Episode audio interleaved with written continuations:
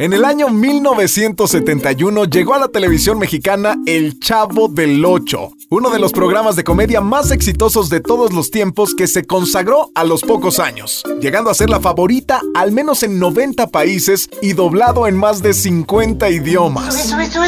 Y como es de esperarse con tanta fama, vienen las leyendas, las historias jamás contadas, lo que no sabías, esas anécdotas urbanas llenas de misterio y claro, aquí te presentamos algunas.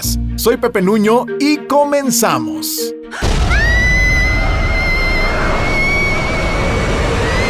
A partir de este momento, vivirás la magia del séptimo arte por tus oídos. En torno al cine, la fantasía y realidad harán que tu imaginación se desborde por tus oídos.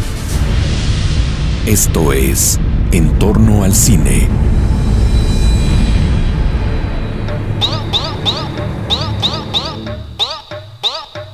Con la desconcertante noticia acerca de Chespirito sale de transmisiones en todo el mundo.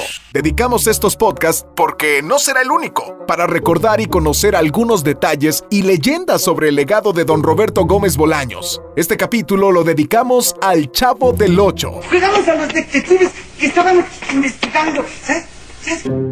Fue creado y protagonizado por Don Roberto, quien sin saberlo se ganó el corazón de millones de espectadores por más de 47 años y ha sido visto en países como China, Japón, Corea, Tailandia, Marruecos, Grecia, Angola, Rusia, India, Italia, entre otros. Tenía que ser el chavo del 8.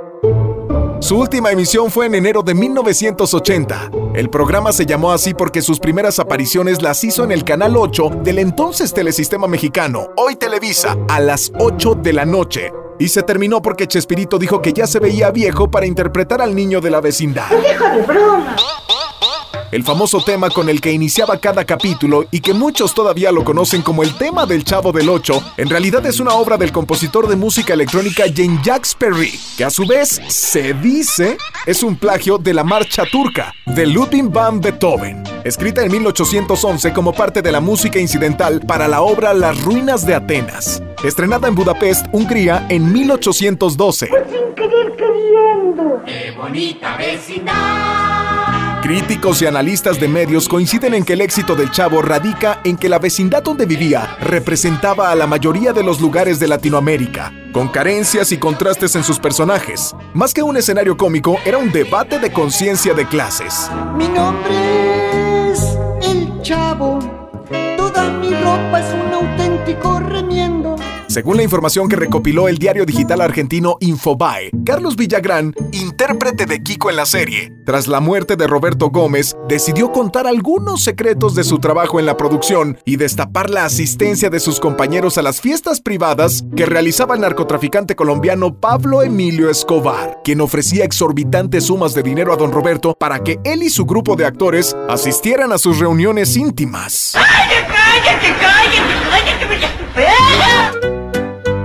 Nuestro país ha sido criticado por incitar a la violencia psicológica, el machismo y el bullying. Por ello la serie El Chavo Animado promueve los buenos hábitos alimenticios, la práctica del ejercicio y el respeto hacia todo tipo de personas, como una manera de reivindicar al personaje. ¡Mira, Luis! ¡Mira, Luis! ¡Mira, Luis!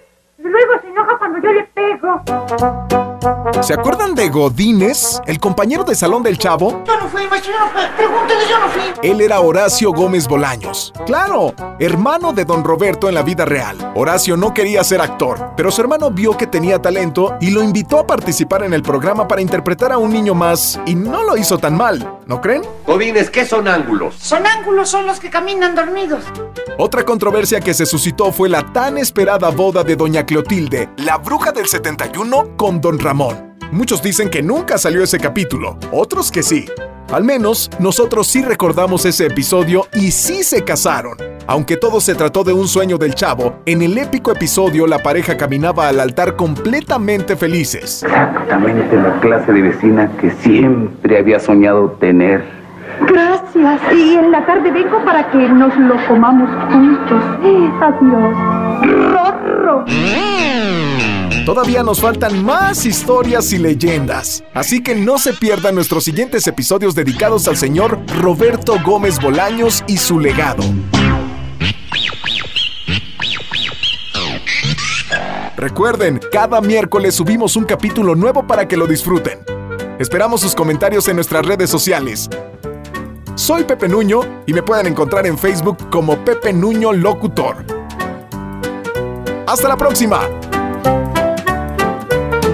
El séptimo arte, por tus oídos. En torno al cine.